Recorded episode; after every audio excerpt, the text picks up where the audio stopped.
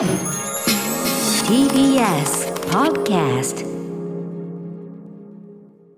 はいということで、あのー先ほどねライブやっていただいたアンリーさんの,、まあ、あの事務所の社長さんのおばあ様でもあるという93歳まだまだお元気。なんだけど話聞いたらまあわっと驚く。姫ゆり学徒隊の生き残りのお話ってやっぱね。あのなんていうかなご存命で元気で、しかもね大変お元気ということで何よりねえ。歯も歯大事ね。大事。歯大事。すごいなうん。で伺えるってすごい大事なことだしね。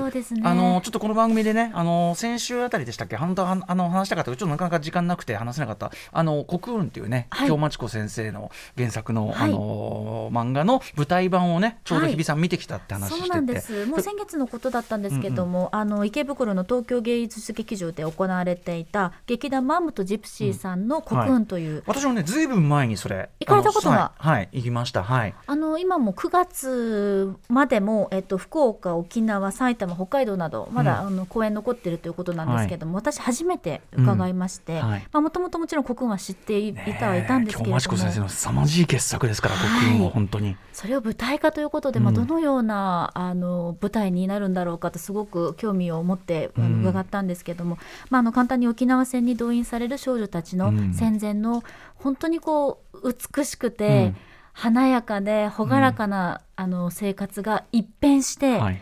どのように、まあ、戦争が進んでしまうにつれて彼女たちがどんな思いをしたのかうん。というのが、まあ、舞台の上でもですねこのマームとジプシーさんのこう演出。はい。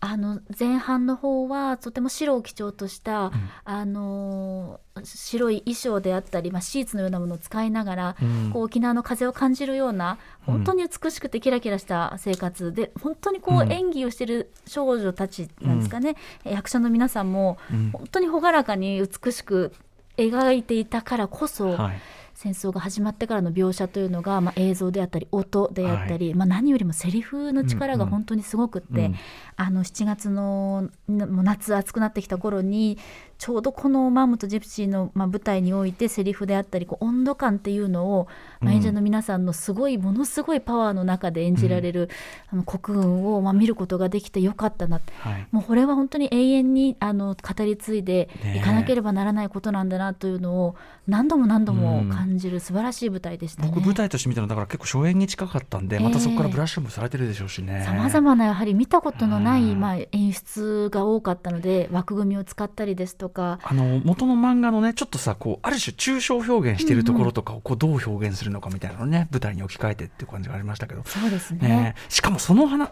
あのぶその舞台見てええ。感銘を受けた後にさっきのアンリーさんのお話聞くと結構なんていうかな、えっとなんて言うんでしょう。リアル。うん、当たり前なんだけどこれ当たり前なんだけど本当なんだってことですよね。うんうん地続きなんだってことですよね。でなおさらウクライナでこういった状況が続いている中ですからうん人事じゃないっていうのは分かってはいたんだけれども、特にアンリさんの今のお話を伺ってずしんとなんかこう響きましたね。ね。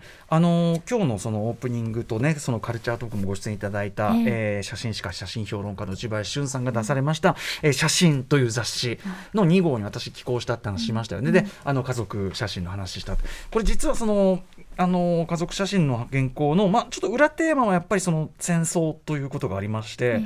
あのまあ、祖父がねすごく祖母がすごく若い時の楽しそうな写真なんだけど、あのまあ、この後やっぱり戦争があってとか、まあ、母の幼い時の写真、まあ、それもやっぱりあの子供たちと撮ってるんですけどあのここに写ってる子供たちの、まあ、東京大空襲とかもやっぱりその後あったりしたんで、そのまさにそこの一帯の子たちだったりするんで、まあ、何人がちゃんとね戦後まで健やかに生きられたのかみたいなことを考えたりとか。え。ね、それでだから、まあ、ある種そういうところでしもし例えば僕の母が何かなっちゃってたら、うん。ここにいないわけですしもちろん、ねまあ、おばあさんもそうですけどうん、なんかそのあの明るい写真なだけにそこにのしかかってくるというか、うん。その後に起こることの我々知ってる未来人として知ってると残酷さもあるし、ええ。という歴史を知っていながらその未来に向けて何もしないということはもう、はい、犯罪的であるというかですね。すね。あのというようなこともだからあのすみません。あの小学校の作文みたいなのですみませんなんて言いましたけど一応そんな裏テーマも入っている私のあの原稿もある。ねえなのでちょっと今日アンディさんのその話でちょっと一気になんかちょっとつながったなと思いまして。い。やでもアンディさんのようにこう凛としたこう、まあ無駄に明るくとかただ明るくとかではなくて、うんうん。アンディさんのように凛とした思いではい。前向きに伝えていきたいっていうこのうん。思いが、特にこの楽曲を通してすごく響きましたね。ぜひアライブもね、はい。ぜひ聞いてくださいということで。いいです。はい、そんな中ですね、まあ、ちょっとカルチャー情報ってね、はい。自由時間もなかなかああれですから、はい。限られてる中で、ええ。日比さんのそのなんかはい。最近ちょっとハマってるドラマの話、これがまた面白くって、ぜひ、今現在進行形で私がもうじっくりじっくり拝見してるんですけれども Amazon プライムで私は見てるんですけど2020年の8月の半ば頃に放送してたそうで BS テレビ東京さんとテレビ大阪さんの、まあ、コラボ企画っていうのかな？うん「名建築で昼食後」というドラマ。はい、池田エライザさんと田口智郎さうんん、がお二人出てらっしゃるんですけどこれどういうものかというと東京にあるはい、あのドラマでは乙女建築っていうワードを使っていて、うん、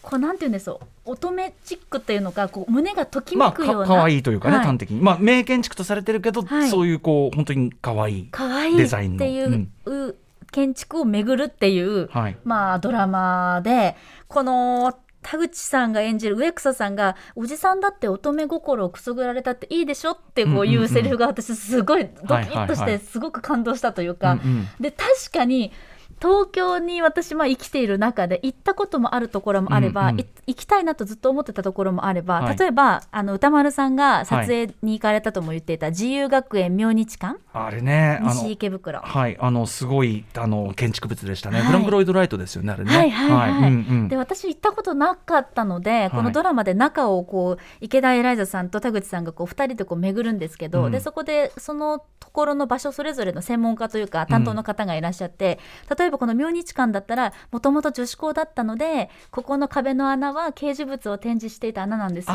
ってこう教えてくれたりとか。えーあそういうの聞きながら聞そうなの、ねはいはい。そうなんです。あとね私が大好きなビアホールライオン銀座7丁目店。はい。もうここ大好きなんですよ私もう昔から、うんうんうんうん。私はここの一つが、まあ、お酒が好きになったきっかけでもあるというか、あ、そうなんだ。そんぐらいなんだ。このやっぱお酒を興じるってこう 総合的に楽しいんだって 場場とかを含めてね。場としてそう。でか、うんうん。でカルチャーとしてのお酒というのを体現してるのがこうやっぱビアホールライオンな銀座7ライオンねうん、あるよね、全然ね。でも、そあそこ建物としてそうなんだ、そういう。そうなんですよでここのドラマで私も初めてただ飲んでるだけだったので初めて伺ったのが例えばそれこそモザイクうん。のあの壁に、はいまあ、アートがいくつうんかあって、模様がある。うん。なんで入って右側が大きくてなんで入って左側が小さい絵になってるのかとか。それからあの、まあ、飲むところは1階ですけど6階って言ってたかな、うん。ホールがあって、うんうん。そこのステンドグラスというかこう枠組みが、うん実はこれが曲がっているのは戦争の時の爆風の影響で曲がった形がずっと残ってるんですよとか。こ。こにもそういう東京はいっぱい実はあるからな。そうなんですよ、うん。東京ってやっぱすごいなって改めてこう、うん歴史もあるし戦争の傷跡も全然今目に見える形であったりしますよね。そうなんですよね。うん。でやっぱりあとは東京都庭園美術館？はい。もう私も大好きな。はい、うん。私も大好き。大好きなんだけど。小さいところ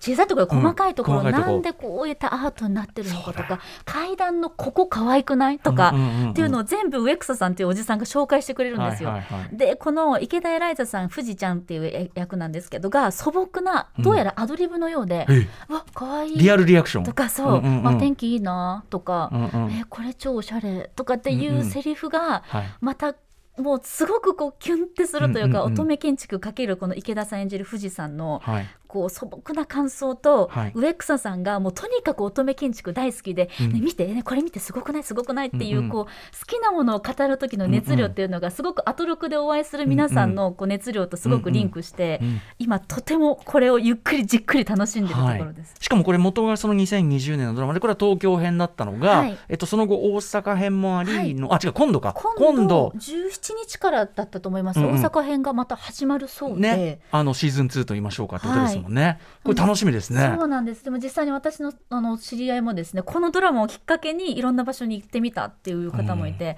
なんていいドラマいなんだろうと思って。いね。いいですね。だってそのなんていうかなそういうちゃんとガイド付きで来たかったよみたいなことですもんね。そうなんですよ。俺だってこのさ国際文化会館館とかこの間ちょっと用事あってちょっと行ったばっかりだからあそうだったんですね、解説欲しいですし贅沢なコンテンツなんであとすよ上野本当に。公園の中のこの国際子ども図書館とか全然俺よく分かってなかったから。私も前を通ったことはあったけど、中入っったことなくて分かってね。畜生このこの俺が東京について みたいなね。まだあるのよ、うん。じゃあ出た畜生、うん。あとそのじ、はい。自由学園明日館もさ、はい。もうまああのアテッサのね出演アテッサのあの広告のあれで行ったんですけど、あのぜひこのサイトあのその写真とかもね私はい。なかなかイケてるあれを撮ってきましたね、はい、ウェイなのを 撮ってきましたね。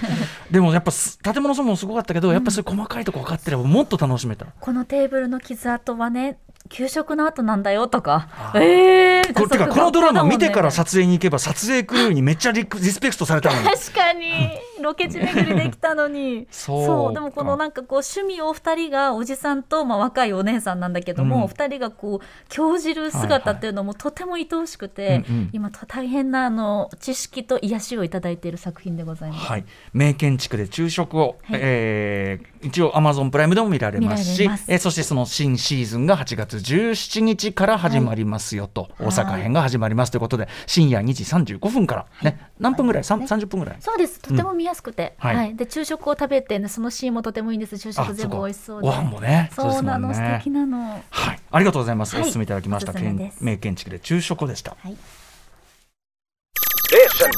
After Six Junction.